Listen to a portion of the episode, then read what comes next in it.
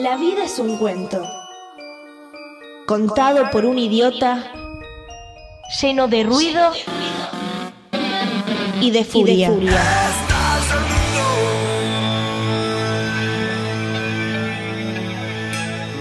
Que no significa nada. El sonido y la furia. Un programa no solo literario.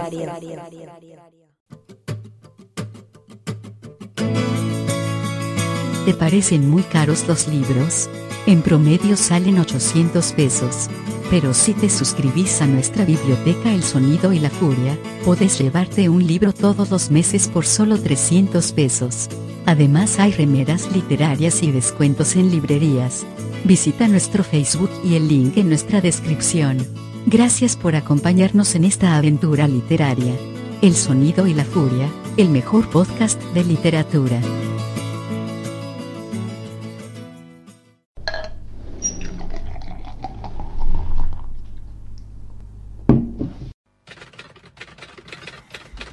Leiva, Comisario. no me haga palparlo para ver si tiene comida o no. No, por favor, que no traje ropa interior hoy. Me- se me- me- Es parte del uniforme.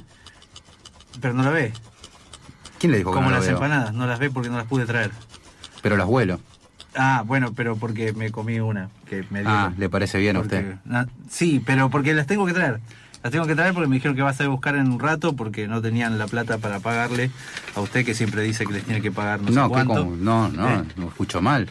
Ah, no, a ¿Cómo mí me que pareció que, era eso. Y que las No. empanadas venían por ahí porque tampoco Igual después dígame plata. que voy a pasar a hablar con esa gente. Bueno, ¿eh? bueno, bueno, le diré. Pero traje una persona que creo que la ve. A ver, está acá atrás mío está. ¿usted la trajo o la trajo eh, esta persona a usted? No, no, lo traje yo. ¿Cómo hizo? Le dije, por favor, seguime. ¿Y lo siguió? Sí, sí, sí. sí, Menos porque- mal, ¿no? Sí, sí, la verdad que sí. Sí, me, me dio miedo un poco, pero. eh, no, igual estaba, estaba en la calle, resulta que estaba así y, y- y, bueno, estaba buscando las empanadas y lo veo ahí hablando con una persona cual, cual, cual pastor evangelista y levantando, empuñando un libro en la mano. Y Ajá. dije, no, bueno, esta hora de la noche con un libro así tan No, sí, pesado está en la está mano. bien lo que hace. Y, y es peligroso, peligroso. Por favor, ingrese caballero, a su derecha tiene tinta para ir mojando sus dedos. Eh, dígame su nombre completo, por favor. Damián Blas Vives. Damián Blas Vives. La- B- ¿Todo junto? ¿Todo junto? B larga, ¿no? Ah, O B- sí. no, B corta. No B corta. no sé, yo- Eh, por favor, recuérdeme, caballero, el primer libro que haya leído. No, tanto no me acuerdo. Ah, el, el primer bueno. libro que haya leído. Ah, pensé que se llamaba así. Eh, después lo borro, el, le iba. el, el primero que, mm, que me dejó una marca fue El Corsario Negro. El Corsario Negro. Sí, sí. Sí, está- me- está en bueno. eh, el último que haya leído. Empecé recién Kentucky, de Samantha Schweblin. Kentucky's. Como la pizzería, ¿no? Sí, pero la que vamos nosotros es la otra. No, no. eh, Ah, ok. Recuerde que está bajo juramento, así que todo lo que diga va a ser utilizado en su contra. Así que dígame qué libros robó alguna vez. No, soy muy malo para. Bueno, fíjate las dimensiones que tengo, ¿no? Aparte, siempre me pasaba, no sé por qué carajo, siempre me pasaba que entraba mm, en las librerías y la gente se me pegaba a los. los los guardiacárceles, digamos, los libreros, Ajá. se me pegaban como si fuese Hacen bien. A mí me pasó igual. como si fuese a chorear, pero aparte date cuenta. Claro. La, la movilidad que puedo tener para chorear, déjame. ¿Dónde me lo voy a meter el libro aparte? A ver, eh, cuenta la intención igual. o sea, la intención bueno, estuvo de robar. Supongamos que no. eh, Por lo menos lo niega. Y por favor, díganos qué libros ha editado en este último tiempo.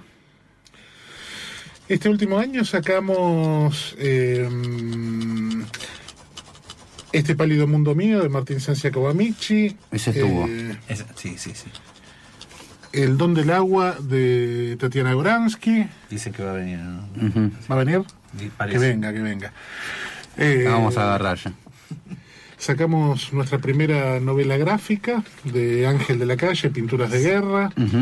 Eh, sacamos una novela muy divertida de un mexicano que se llama Arturo Ramos. Ah, Ah, que lo tuvo agarramos, Ramos sí, acá. lo Sí, agarramos. sí, sí, ese lo Sí, trajimos señor. acá. Eh, los argentinos no existen. Sí, sí, sí, sí, sí. Por eso Eh, mismo lo trajimos. Sí. Eh, sacamos ¿Sí? Sí, sacamos sí. Shibari. Estoy cambiando la hoja por eso. Sacamos Shibari de Bursi. eh, sacamos A la miércoles. Los límites de la biología que es el producto del primer concurso que organizó el Centro de Estudiantes de mm, la carrera de escritura creativa de la UNA. Eh, creo que ya los nombré todos, se me está escapando alguno.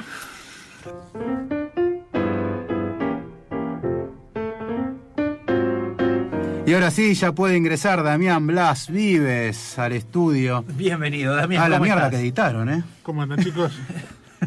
en un esfuerzo de, de producción de, de principio de año, ¿eh? Después. no. Vino, vino el segundo semestre y la. El segundo semestre nos hizo mierda. Pero ahora que ganó Bolsonaro acá arriba, ¿sabés cómo, no? Ahora va a llover literatura. Sí, sí, sí.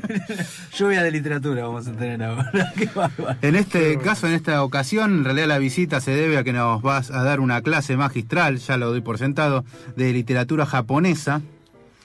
Bueno, Erótico, Ya- ya- grotesco, grotesco. dijiste. Ese fue el adelanto que tuvimos. bueno, erótico, grotesco y sin sentido es eh, Eroguro, es un, es un periodo de, Ah, caramba. de- del Japón moderno, sí. ¿Sabes En qué? realidad hay un mito, que voy adelantando, de que el- uno, desde nuestra visión eh, occidental de, de la cultura, decimos, bueno, está... eh, la primera novela es El Quijote de Cervantes y lo damos por- como cierto, pero hay un mito de que hubo una novela anterior japonesa. No, no es un mito, no es un mito. Existió, que es la historia de Geishi. eh, Es, bueno, es- es el Genshi Monogatari. Geishi. Ajá. Está considerado la primera novela de la historia universal. Wow. Sí, señor.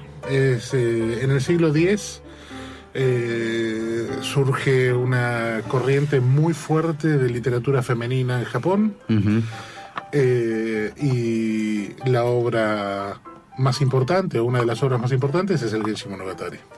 Wow. Sí. Eh, o sea, y, Eso- y qué eso- poco sabemos de eso, ¿no? Claro. Los que no estamos No, en el tema, digamos. No era el periodo que, que- que iba a tocar, Pero mm, es interesante porque aparte es una ucronía el Genshi Monogatari. No. A la miércoles. Eh, eh, la autora hace de cuenta de que la casa gobernante que ganó es, es la otra y cuenta la historia de un supuesto príncipe, o sea, el, el- el emperador tiene una serie de hijos con su primera esposa Sí. y con diferentes concubinas va teniendo otro y lo tiene a Genshi con su preferida. Eh, su señora que se pone nerviosa porque dice este bobo va, va a hacer coronar a, a este pibito en vez de en vez del bobo de mi hijo Claro, claro. la limpia la limpia la concubina la manda Ajá. a vivir afuera y bueno se genera toda una situación De eh, lo que pasaría, no no es, es, casi un. es un diario cortesano Sí. de una corte que, que no existió, o una radiografía de una corte supuesta. Mira, es, es casi como el, el- el hombre en la torre. ¿no? Claro, de Philip Dick estaba pensando. Con, con, con Con sus su- sí, claro. pero sí. Todos los siglos de distancia que hay entre uno y otro, ¿no? Una, una de las cosas interesantes es que el protagonista, eh, que es Genji, Sí. Muere mucho antes de que termine la novela. O sea, No, buenísimo. eh, en un momento él, eh, él muere y continúan sus hijos. Mira, Ujú. mira qué interesante eso. Eh, o sea, desde como como recurso, Sí. ¿no? eh, todas las, todos los libros de, del Genshi eh, están, o los capítulos, quiero Sí. decir, ¿no? O sea, eh, tienen el nombre de una flor. Porque las concubinas estaban en, en diferentes salas del castillo y cada una llevaba el nombre de una flor. Entonces son las muchachas que Genshi va deshojando, digamos. Ah, bueno. Vos sabés que, eh, y escuchando a alguno, cambiando un poquito de tema y ahora volviendo, eh, a unos críticos eh, españoles más que nada, ¿no? que tienen estas visiones a veces muy europeizantes de las cosas, y decían que eh, lo de canon occidental es casi una, mm, digamos, es, un sinsentido porque no hay otro canon que el, que el de Occidente, ¿no? Lo cual deja afuera todo Oriente, por supuesto. ¿no? digamos, eh, ¿en cuánto crees que puede ser, digamos, que se considere que, digamos, porque en Japón o, o- o en China o en eh, Asia, en todo Asia, digamos, se considera canon también la misma literatura europea y, no- y occidental. La verdad es que no sé si están así. Eh, tampoco, Suena fuerte igual. tampoco, tampoco me interesa demasiado. O sea, me parece que cada uno tiene su canon. Ahí Eh, va. Que cada lector tiene su canon. Eh, y esto pasa la otra vez hablando con un par de amigos en un sincericidio como el que cometimos la última vez que vine. Suele pasar eso acá. Uno me decía, la verdad que a mí Proust me parece un moplo. claro. Y, y es un tipo leído. Sí, posta. sí, sí. Eh, y yo hay libros que no puedo pasar tampoco, o sea, eh, qué sé yo, yo entiendo que Finnegan's Wake debe ser una maravilla, pero Claro, sí, no. Andá al de dejame de joder, anda a experimentar a tu casa. No, son esas cosas, o sea, eh, cada uno tiene su canon y lo va modificando como puede y como, Claro, como como le sabe. duele. Eh, recién me preguntaban eh, el primer libro y el primero que me vino a la cabeza fue El Corsario Negro. Yo traté de releerlo hace un- unos Sí. cuantos años ya, El Corsario Negro, y llegué a la conclusión de que de chico era un débil mental, porque... Claro, es... Qué es- malvado que sos con tu propio niño. no, es horrible Corsario Negro. Pero Salgari, de pibe, me hacía vibrar. O sea, esa Claro. cosa, Sandokan, los tiros de la Malasia, etcétera Una poronga, o sea, todos los, co- claro, todos los datos son erróneos. Cualquier cosa el tipo los, los escribía escondido en su casa. Cualquier... Claro, claro, claro. No, no, no hay, Dumas resiste, por ejemplo. Yo era fanático Dumas, de los tres mosqueteros y Dumas Envejece resiste. mejor, digamos. Sí. Es como dicen los actores, ¿no? Los actores, va. Pero antes de meternos en la literatura japonesa y que nos empieces a contar un poco qué viene por ahí, ¿por qué te llevas a saber tanto, a, a estudiar tanto y a dedicarle tanto tiempo a la literatura japonesa? ¿Qué- ¿Cómo te enganchaste? Mira, yo de muy, de muy pendejo empecé a trabajar en librería.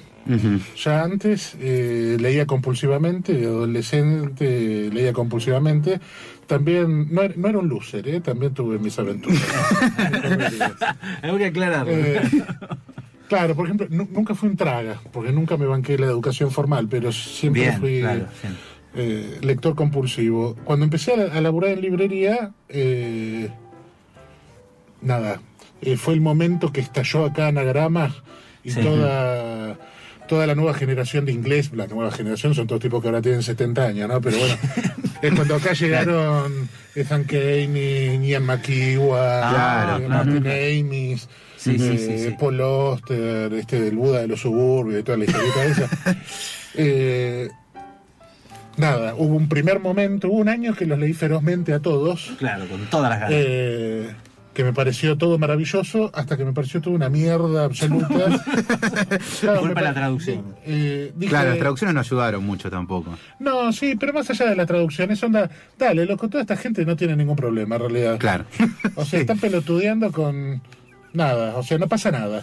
Sí. Y, y una librera mucho más grande que yo, an- ante ese hastío me dijo, ¿leíste a los japoneses? Ah, caramba. Le dije, no, no, nunca leí. En ese momento no había nada, porque no existía Murakami. Claro, claro. eh, eh, y por O lo tanto no se había reflotado a nadie. O sea, MC había publicado en la década del 70, creo, eh, Lo Bello y lo Triste de Kawabata, y ahí había muerto Kawabata. Y ahí se Está quedó. buenísima además Claro. esa. Eh, y Tiene sus había- dudas. No, no, la amo. la amo. Ah, Sí, es muy buena. Había, había dos boludeces de Kensaburo E y nada. O sea, cuando yo empecé, empecé a rastrear ediciones viejas, traducciones en la revista Sur, Ah, eh, boludeces así. Eh, pedí en el Colegio de México, en la Universidad Católica del Perú, que me manden fotocopias de los libros que habían editado, etcétera, etcétera. O sea, era toda una aventura también, ¿no? No había internet, no había nada. La búsqueda, claro. Eh, después, bueno, apareció Murakami. Lo primero que se editó fue La Casa del Carnero Salvaje, que lo sacó Anagrama, Ajá. que es una novelita que está bastante bien. Dije, bueno, a ver este pibe. Y un, un lustro después, largo, Sí. eh, editó Crónica del pájaro que Claro. recuerda al mundo Tusquets. Ajá. Sí. Ahí dije, wow, este tipo la rompe, no lo puedo creer. Claro. Dos meses después se leyó la segunda novela y dije, este tipo es un idiota. No lo puedo creer. y bueno, siguió defraudándome sistemáticamente, pero por suerte eh, la gente se recopó. Eh, es un tipo ultra efectivo, ¿no? Eso hay que, Claro, Sí. claro, claro. hay que decirlo. es, escribe bien, es divertido de leer, es ultra efectivo, siempre narra lo mismo para mí, o sea, es un tipo que se le ven las costuras. Pero bueno, eh, Ayudó a que se esa, esa acá. fascinación hizo que surgiesen cientos de autores nuevos, viejos, editoriales absolutamente dedicadas a esto. Perfecto. Y ahí te dedicaste a nadar, digamos. Bueno, ahí yo ya, ya, ya, ya nadaba, bien, sí, bien sí. adentro del océano. Pero, Perfecto. Del océano japonés, entonces. Y antes de meternos en el océano japonés, y ya vamos, les prometemos que ya vamos a empezar a hablar de todos aquellos autores que van a empezar a descubrir a lo largo de esta noche. Y vamos a lo obvio, lo que suena es Alphaville, porque somos enormes en Japón. Big in Japan. Y para que no te quedes con lo obvio siempre, llámanos al 11 67103758, 11 67103758, que seguimos hablando de literatura japonesa con Damián Blas Vives. Podés hacer cualquier cosa con un lector. Menos, aburrirlo.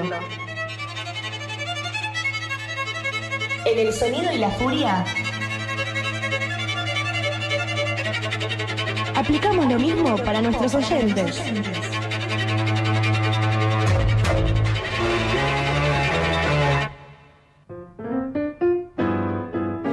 Y ahora sí, ya vamos a empezar a indagar en la historia literaria de- del Japón, porque no todo es Ansia Kawamichi, también hay otros autores. Claro, que son japoneses en serio. Claro. Así que, bueno, también eh, empezaron pero a contarnos. en realidad, como buen editor, todo lo que voy a decir lo voy a ligar con Sancia Kawamichi. Ah, ¡Vamos, vamos! es lo más parecido a Japón que conocí. No, igual, así que, pero primero, ve- vemos que tenés, eh, trajiste un par de libros Ujú. sustanciosos. Hermosas Dos ediciones. libros para la foto Ajá. son los, los, dos, los dos libros que hay en, en, en- en lenguaje que yo puedo entender, por lo Ajá. menos, Ajá, eh, sobre el eroguro. ok. Eh, que ya vamos a llegar a eso. Uno es un libro español que salió hace muy poquito de ediciones Satori, eh, una compilación hecha por Jesús Palacios. Eh, que para mi gusto está bien, Sí. pero le falta un poco De potencia. de firmeza. Ah, ajá, bien. Y tenemos eh, erótico, grotesco y sin sentido, erotic, grotesque and nonsense, eh, la cultura de masas en el Japón de los tiempos modernos, de Miriam Silverberg. Ajá. Es un Impresionante libro- el título, yo quiero tres de esos. Está, en inglés. Sí. Hermoso. Lo- No, pero aparte porque el nonsense ya es una, una marca, ¿no? Eh, digamos, dicho así en inglés es. Claro. Eh, pero bueno, hoy vamos a hablar de eh, el nacimiento de la literatura moderna japonesa. Moderna, ¿a qué época nos estamos refiriendo? Ahí, ahí vamos. A- a- a- ahora vamos a eso. Eh, me gustaría puntualizar en, en, en la identidad japonesa, en los vaivenes de la identidad japonesa. Más Ajá. que mejor. Eh, y para abrirlo, como sé que ustedes son eh, pequeños trotskistas ilustrados, Yo pensé que no se notaba eso. nada mejor que hacerlo con, con, con esta afirmación. La culpa de todo Sí. la tiene Norteamérica. Claramente, claramente, señor, claramente. Y la culpa de todo la tiene Norteamérica porque Japón, eh, en, en el gobierno Tokugawa, vos recién eh, me hablabas de del Genshi Monogatari. Sí. O sea, hacemos lo que no se debe hacer, Sí. que es un recuento velocísimo de la historia japonesa Claro, claro. hacia los palos. Eh, la primera unificación importante es en el siglo VIII. La Casa Imperial, que es el entre los reinos combatientes el que más o menos empieza a quedar con mayor territorio, manda a compilar ¿sí? Eh, los mitos de las diferentes regiones en un solo corpus Ajá. que enlace con la Casa Imperial. Esto es importante. Me, Eh, me suena casi a la Biblia, algo, hay algo de eso, es ¿no? un poquito más jodido porque Uh, esto, es- es- esto termina con un país eh, muy derechoso eh, conquistando y matando a la periferia. Uf, Claro. Se compila el Kojiki entonces, que es la primera obra de literatura japonesa, en donde eh, se narran primero la historia de los dioses, la historia de los héroes y la historia de los reyes. Eh, la diosa tutelar de Japón es Amaterasu y la línea sucesora termina En en, él. en el emperador claramente. obviamente. Entonces, el emperador es un kami, el emperador es Dios. Es- ahí está, ¿Sí? ahí está. Bueno, de ahí se cristaliza la primera forma cortesana, el momento de apogeo es en el siglo X y XI, cuando surge el Genshi Monogatari, es el periodo Heian, Eh, el cortesanado, eh, como siempre, se hace la paja y dice... eh, que los negros se caguen de hambre cosechando arroz, yo me dedico a tomar, loca, tomar sí. té y componer, y componer poesía. De ahí tenemos el, el, el, el bello Japón, el Japón no reposado, las damas con esos peinados, etcétera, etcétera. El Eh, cerezo floreciendo, sí, sí. Absolutamente. Y para organizar a- al campesinado surge una casta militar que primero el cortesanado les paga y dice, organizame a estos negros. Y en algún momento los milicos dicen, ¿qué estamos haciendo? Si lo controlamos todos nosotros, tomamos el poder, pumba. Eh, y ahí surge eh, los gobiernos militares que la gente puede recordar por la mm, miniserie de Richard Chamberlain, Shogun. Shogun, Claro. ¿sí? Bueno, eh, Chicos, si no saben quién es Shogun eh, o qué sería Shogun, pregúntenle a su abuelo. Bueno, estos gobiernos militares duran, el último es el shogunato Tokugawa. ¿Sí? El shogunato Tokugawa eh, termina en 1863, 1864, cuando llegan, Japón estaba cerrado, había permanecido durante 200, 200 y pico de años cerrado. Eh, Recontra atrasado, o sea, a nivel país, ¿no? Era. No, Consideremos eh, se- se- la se palabra atrasado, ¿no? Sí, Claro, sí, sí, pero se, no. se saltearon, se saltearon toda la modernidad. Claro, ¿no? ujú. Se saltearon la revolución industrial, se, sal- se saltearon parte del renacimiento, no todo, pero parte. Entonces, digamos que sí, era un, un, un pueblo de guerreros a caballo y de espadachines Sí. que de repente eh, reciben la visita del Comodoro Perry, ¿sí? un, un milico yankee que llega con los barcos a vapor, que los japoneses le dicen los buques negros porque por las torres de humo que lanzaban. Claro. Y el Comodoro Perry les dice, bueno muchachos, se abren a negociar con nosotros o los cagamos a tiros. Bueno, claro, claro, muy democrático. Me acuerdo de Tom Cruise también ahí en la, en la película esa que, que aparece. El último samurái. El último samurái. Todo en esa película es cierto menos Tom Cruise. no, no- no es un chiste, lo digo en serio. Claro, pero Tom, Tom Cruise porque ni siquiera él existe ahí. Eh, así cae el, el shogunato, el Sí. líder político, que es el shogun, eh, tiene que abrir las puertas de Japón al comercio. Sí. Eh, esto es percibido como un síntoma de debilidad. Hay una conspiración interna Ajá. para reposicionar al emperador como líder político. El emperador había quedado del siglo XII eh, como, como líder religioso nada más, lo tenían ahí encerrado. Claro. eh, Simbólicamente. Claro, ha- ha- haciendo ritualística nada más. Y acá pasa algo, porque lo meten de vuelta al emperador y por lo tanto el líder político es Dios. Como Oh. decía hace Ah, rato. ah, ah, ah. Eh, esto se llama, este periodo se llama Restauración Meiji. Sí. Y ahí eh, el emperador lo que hace es decir, bueno muchachos, nos quedamos en el tiempo, vayan todos a estudiar a, a Occidente, se despliegan por todos lados y traen todas las novedades.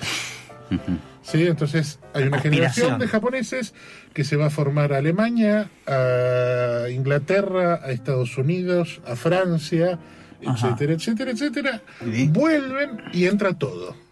Y entra todo y en, en- en poco tiempo, en pocos años, Japón es el país más moderno de, de toda Asia y más moderno que los países modernos, ¿no? Ah, caramba. Y ahí, y ahí estaríamos entrando. en Siglo XX, además. Ya estamos Claro. entrando al siglo XX. Acá estamos a finales del 19, principios del 20. Ujú. Eh, en el momento de la restauración Meiji, Sí. cuando entran las, cuando entran, ahí nace la literatura moderna japonesa. Perfecto, perfecto.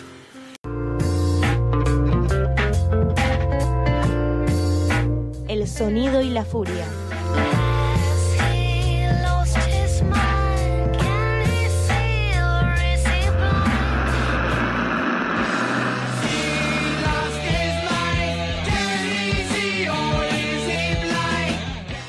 Libros, cine, música, cultura, invitados y mucho rock.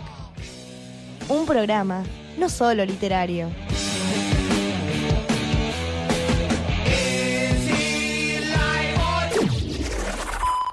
Por favor, ilustranos en lo que. Estábamos en el siglo XX. Lo, lo- lo que les decía en el, en el corte, en realidad. en el corte. El tema con Japón es un tema de identidad, ¿no? De identidad rota. Sí, di- eh, la pidaste con una frase que me gustaría decir la que arrancamos. En, en Japón el apocalipsis ya, se, ya sucedió. Sí, en Japón el apocalipsis ya sucedió. Y, y ya vamos, espero llegar a eso hoy. El, el tema es así, cuando entran las nuevas vanguardias, Sí. ¿sí? Eh, surge la, la narrativa moderna.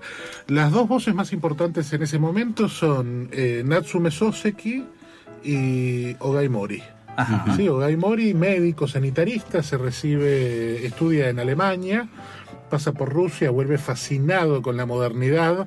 De hecho, se enamora de una bailarina rusa que se la trae con él a Japón. Ajá, bien. Eh, para casarse, la familia le dice ni en pedo flaco, la echa patadas en el orte a la, a- a la mina y él así todo sigue fascinado con la modernidad y le pone onda. Su primera novela, Vita Sexualis, Vi- el gobierno la, prohí- la prohíbe porque por pornógrafo.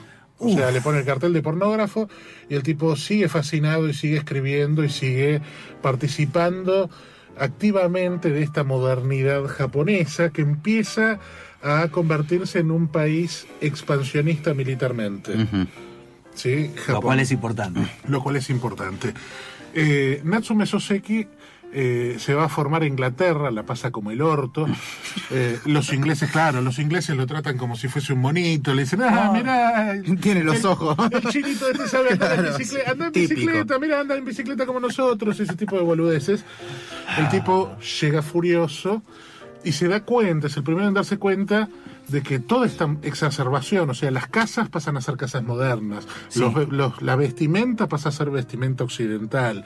Los, vos enseguida ves eh, películas ambientadas en esa época o ves las fotos y ves a los tipos con el bigotito anchoa, ¿viste? Claro, sí, sí, sí. sí, tipo sí, Sergio Pángaro y decís, dale, chabón, estás con espada y casco hace seis meses. ¿Qué te haces? Y ahora te venís ¿Qué de te frac? haces el tanguero? Claro. El tanquero, claro.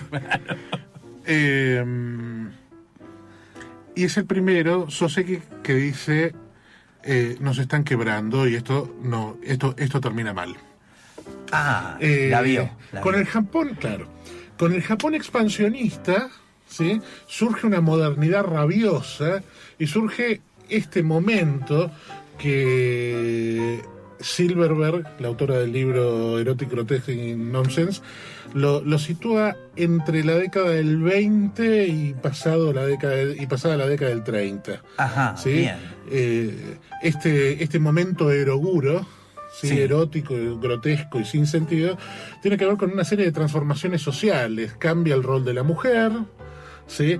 Eh, sin, sin ser militantes políticas, las mujeres, o, o sea, sin pedir el sufragio ni nada de eso, pero las mujeres no se dejan dominar más por los hombres, cambia la moda y eh, es todo más descubierto, aparece el erotismo está en todas partes. Es como el momento de destape, ¿no? Como acá cuando Claro. terminó la dictadura, que Claro, de repente sí, sí. Hitachi que bien se te ve, calcio Claro. profundo, etcétera, etcétera. Claro, sí, sí, sí. que sí. en todos los países pasa y es- un momento, es un cachetazo y después nos acostumbramos a la libertad y vamos y vamos bien. Sí. Acá no pasó, acá se- seguimos con los culos y las tetas hasta, hasta el año pasado, que le hicieron el quilombo a Tinelli, porque si no seguíamos. Y, y en Japón, ¿sí? Eh, al estar acompañado de esta campaña bélica, este furor, es eh, erótico, grotesco y sin sentido porque hay una, hay, hay una sensación de, de vacuidad que la relata muy bien Kawabata en su primera novela, que es La pandilla de Asakusa. Ajá, Sí. sí. Eh, que es, por un lado, con las campañas militares que estamos cursando, nos estamos cagando de hambre, somos los más, los más modernos y los más cogedores, pero también tenemos gente cagándose de hambre en la calle, minas pariendo en establos, o sea, hay como Un contraste. un, un- un contraste violento y una sensación de imposición, ¿no? Estamos todos haciendo de cuenta que algo que eh, los latinoamericanos también podemos podemos dar fe de esa sensación de hacer de cuenta que eh, ese es el momento eh, de esta modernidad rabiosa. Sí. Eh, uno de los, de los personajes más interesantes de, de este momento eh, es un tipo del que yo vengo hablando hace mucho, antes de que aparezcan las traducciones al castellano, pero que en los últimos dos años eh, realmente se hizo famoso. Es un tipo que se llamaba Hirai Taro, pero que firmaba sus obras como Edogawa Arampo. Edogawa Arampo es la transliteración fonética de Edgar Allan Poe. ¿sí? Es el inventor de, o el codificador que realmente entiende el policial, o sea Bien. que es el, el tipo que instala verdaderamente el policial japonés. Hubo, hubo alguien antes, eh, Okamoto Kido, se fascinó en su momento cuando leyó las obras de Conan Doyle, Sherlock Sí. Holmes, dijo, nosotros Esta tenemos que que queremos". tener, nosotros tenemos que tener un Sherlock Holmes, pero lo hizo mal. Ah, Porque no se olviden, o sea, Japón hasta ese momento de modernidad absoluta no tenía eh, una conciencia de. no tenía. no, no. no era afecto al concepto de individualidad. Se pensaban como, como- se pensaban como comunidad. Sí. ¿Entendés? Y es muy difícil tener un personaje destacado como Sherlock Holmes desde. Que no sea comunitario. Claro. Que no sea. No, no, un que- ser que no sea- brillante individualmente, que- que- claro. que no sea individualista. Claro. Claro. ¿Entendés? Lo que tenían que entender es el, el individualismo. Y eh, Edogawa Arampo, igual que Edgar Allan Poe, es el fundador del policial y es el fundador del terror moderno. Del terror. Del terror moderno. En- o de, de las aventuras estas de Eroguro. Que acá los, los, los escritores que se dedican al tema lo tratan como una particularidad de Japón, pero en realidad es muy cercano al concepto del Pulp Fiction. Mira. Ajá. No, o sea, sí, sí, sí. esas- la violencia por violencia. Esa- esas revistas que tenían muchísima violencia y muchísimo erotismo, que las minas están en bolas en la tapa, las de ciencia ficción están en bolas en la tapa con un marciano que, que Sí, está Claro, a punto sí. de violarlas, bueno, claro. eh, es esa misma situación. Eh, eh, Hiraitaro, de Dogawa Arampo, se da cuenta de que cambia el modelo, al cambiar eh, la forma de pensar, cambia el modelo de terror. Eh, los cuentos de terror, los cuentos de fantasmas, todo lo que son kaidans, ¿sí? Eh, son tradicionales en Japón y están desde el siglo VIII en adelante. El, el- el- el elemento sobrenatural Sí, siempre está, existió. Sí. está plagada la literatura de, japonesa de esos elementos. Hiraitaro es el que se da cuenta de que en la modernidad el horror es el otro. No es el, el de Ultratumba. No El- es el fantasma, es el otro. Es el otro. El terror es mi vecino. Claro. Ah, ¿Entendés? ah, ah, ah. El terror es el tipo este que tengo acá al lado vendiendo diarios que no sé si no me va a violar, no sé. ¿Qué, qué, qué carajo hace el carnicero cuando se va a su casa? Tremendo. ¿No? Y, y- y con eso también hace la, digamos, divide y, y va hacia lo individual. Claro. Al plantear al otro se plantea a sí Es, mismo. es que cuando surge la, la- la conciencia, la noción de individualismo, muta todo. Qué tremendo. ¿Me ¿Entendés? Eh, este tipo tiene, entre otras cosas, eh, en 1931 saca, que es el momento en el que Lovecraft publica El horror de Danwich. Sí. Bueno, este tipo publica eh, Moshu, la bestia ciega. Es la historia de un, un ciego que adinerado que vive en una especie de catacumba eh, ambientada sensorialmente, o sea, las, los pisos, las paredes, todo tiene forma de lengua, de sexo, etcétera. Eh, el tipo secuestra eh, mujeres hermosas Sí. y las tortura hasta enamorarlas, ¿sí? Las tortura hasta enamorarlas y en el hay un juego en la tortura y el goce, el dolor y el goce, donde las mujeres terminan eh, pidiendo por favor que las que, que- que las desmembre, que las despedace. ¿sí? Ah, bueno. Pero Eh, jodido en serio. Claro, un- el tipo, un enfermo mental, Sí, sí. magistral, pero realmente muy sórdido. Tiene un cuento que se llama La Oruga, ¿sí? Sí. que es un. eh, por el cual lo condenan como, como antipatriótico. ¿sí? Ah, Porque en ese ya. momento de militarismo fulminante, el tipo escribe la historia de un soldado que vuelve tullido a la casa, Ah. sin brazos y sin piernas. Ah. Eh, creo que ciego también. a, sí. a sumarle, claro. él, es, él es la oruga, ¿no? Claro. Y la mujer que no se puede que no se puede divorciar, pero que tampoco recibe ningún estipendio del gobierno que le permita mantenerlo, empieza a pasarla como el orto y tiene que bancarse a esta cosa, ¿no? Al principio, eh, obviamente lo ama y, y le duele eh, Verlo el- así, verlo todo. así, el malestar, etcétera, pero después el tener que atenderlo constantemente le lleva a odiarlo profundamente y eh, decide, decide eliminarlo. ¿Y ¿Cómo matarlo? Con sexo. No. Eh, este es el momento del de el Japón erótico grotesco y sin sentido. Claro. Es el momento de militarización donde Japón invade Rusia, invade Corea, o sea, tiene esta la guerra ruso-japonesa primero, después toman posesión de Corea eh, y después invaden Manchuria.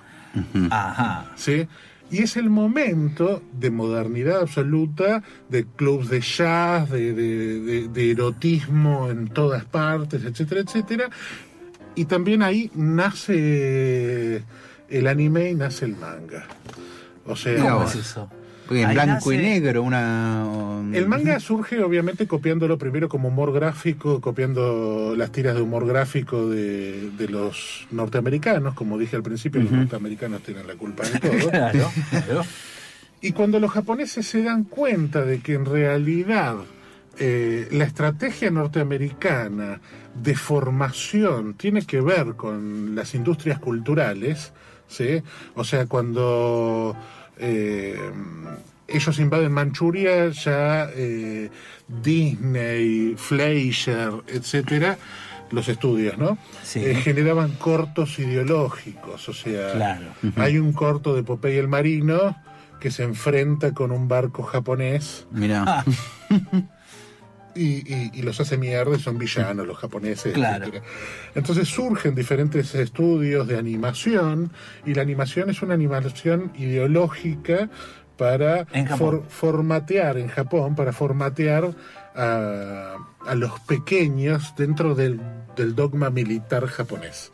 Sí, hay una serie de cortos y el primer largo más importante es un largo realmente eh, de una estética muy profunda, del estilo de los largos de Disney, en donde eh, toman un personaje del folclore popular, que es Momotaro, el niño durazno, y Momotaro, el primer, el primer corto eh, famoso es la invasión del, del ratón malvado, a, a la isla de Momotaro, que obviamente es Japón, y obviamente el ratón malvado es Mickey. Sí, Claramente, obvio. ¿sí? claro. Es Ah. Mickey, Mickey viene a la isla donde son todos felices, los animalitos están todos bien, viene volando en murciélagos, ¿sí? o sea, es como una flota aérea, eh, de ratones cabalgando mur- murciélagos que empiezan a atormentar a los animalitos de la isla y Momotaro dice, bueno, vamos a ponerle fin a todo esto y, y los, los, los, los termina volteando a los ratones. eh, claro, los, los, los termina mm, eh, fustigando, les, les toma el pelo, los hace envejecer y, y- y- y se van todos destrozados los ratones. Y el imperio del sol naciente vence frente al imperio. Tremendo, eso es pues, genial. Sí. Ahí tenés. O, o sea que eh, vamos a hacer un repaso como para, para que la gente se interese también. Eh, autores que nombraste, más o menos, que, que podés recomendar de este periodo. De este periodo recomiendo, o sea, eh, de lo que se puede leer, de lo que pueden Claro. conseguir en algunas librerías, o sea, porque son casi todas cosas españolas, eh, no se pierdan Edogawa Arampo, hay ya muchos libros editados de él, están Los crímenes del jorobado, es maravilloso, Moyu, la bestia ciega, es maravilloso, eh, hay algunos de cuentos que tiene el, el cuento de la oruga, que, que es impresionante. Eh, después tenemos eh, del momento anterior, del momento mm, de las primeras vanguardias, todo lo de Soseki está casi todo traducido y es maravilloso. Bien. Eh, buena parte de, de la colección de literatura clásica de Satori sí. eh, es casi toda de, de, de esto- de este periodo, ¿no? Entre 1880, 1890 y 1935. Perfecto. Eh. Y ahora, eh, habías hecho una reflexión hace un ratito que me encantaría que, que- que la, que la cierres bien, esto de la, de la personalidad fragmentada de los japoneses y cómo esto tendría algunas implicancias o parecidos o paralelos en lo que está sucediendo ahora. Eh, el tema de la personalidad fragmentada de los japoneses tiene que ver con esto, o sea, realmente cuando Natsume Soseki dice esto va a terminar mal, esto termina mal. Claro, ¿no? tenía razón. Esto termina mal porque envalentonados, porque están eh, siendo gobernados por Dios y Dios los lleva a la guerra. claro. Y siendo un archipiélago de islas, primero le ganan a Rusia, después le ganan a Corea, le ganan a China, invaden Manchuria, Claro. ¿sí? lo llevan, eh, se involucran en la primera guerra y son ganadores, ¿no? Se involucran en la segunda guerra y son ganadores Ajá. Hasta. Hasta que se meten con los yanquis, porque como dije antes, la culpa Toda de la todo culpa la es de tienen los yanquis. yanquis. Claro.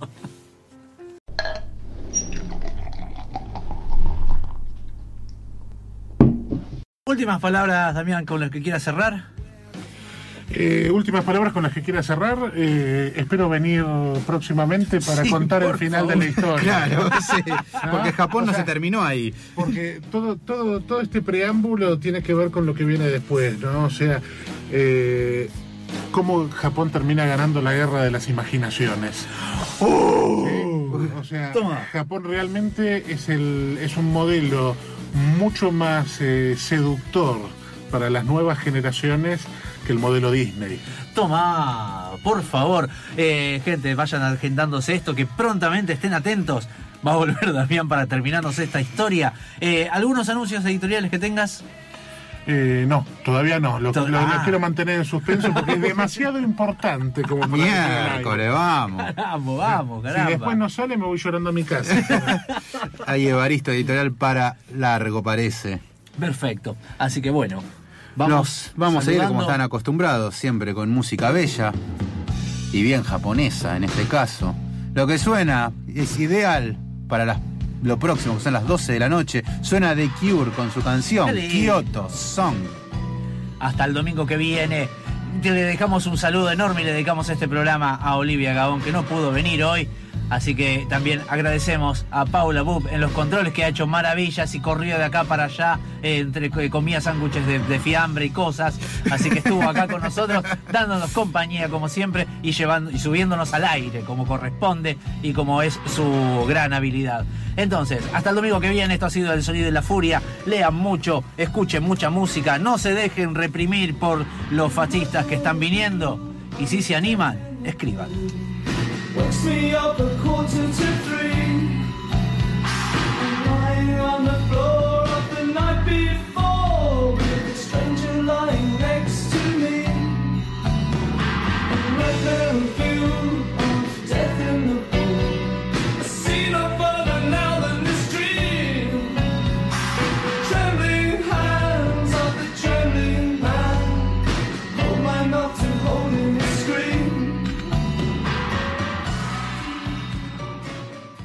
Eso fue todo por hoy. Gracias por habernos escuchado. Hasta el próximo episodio. El sonido y la furia, el mejor podcast de literatura.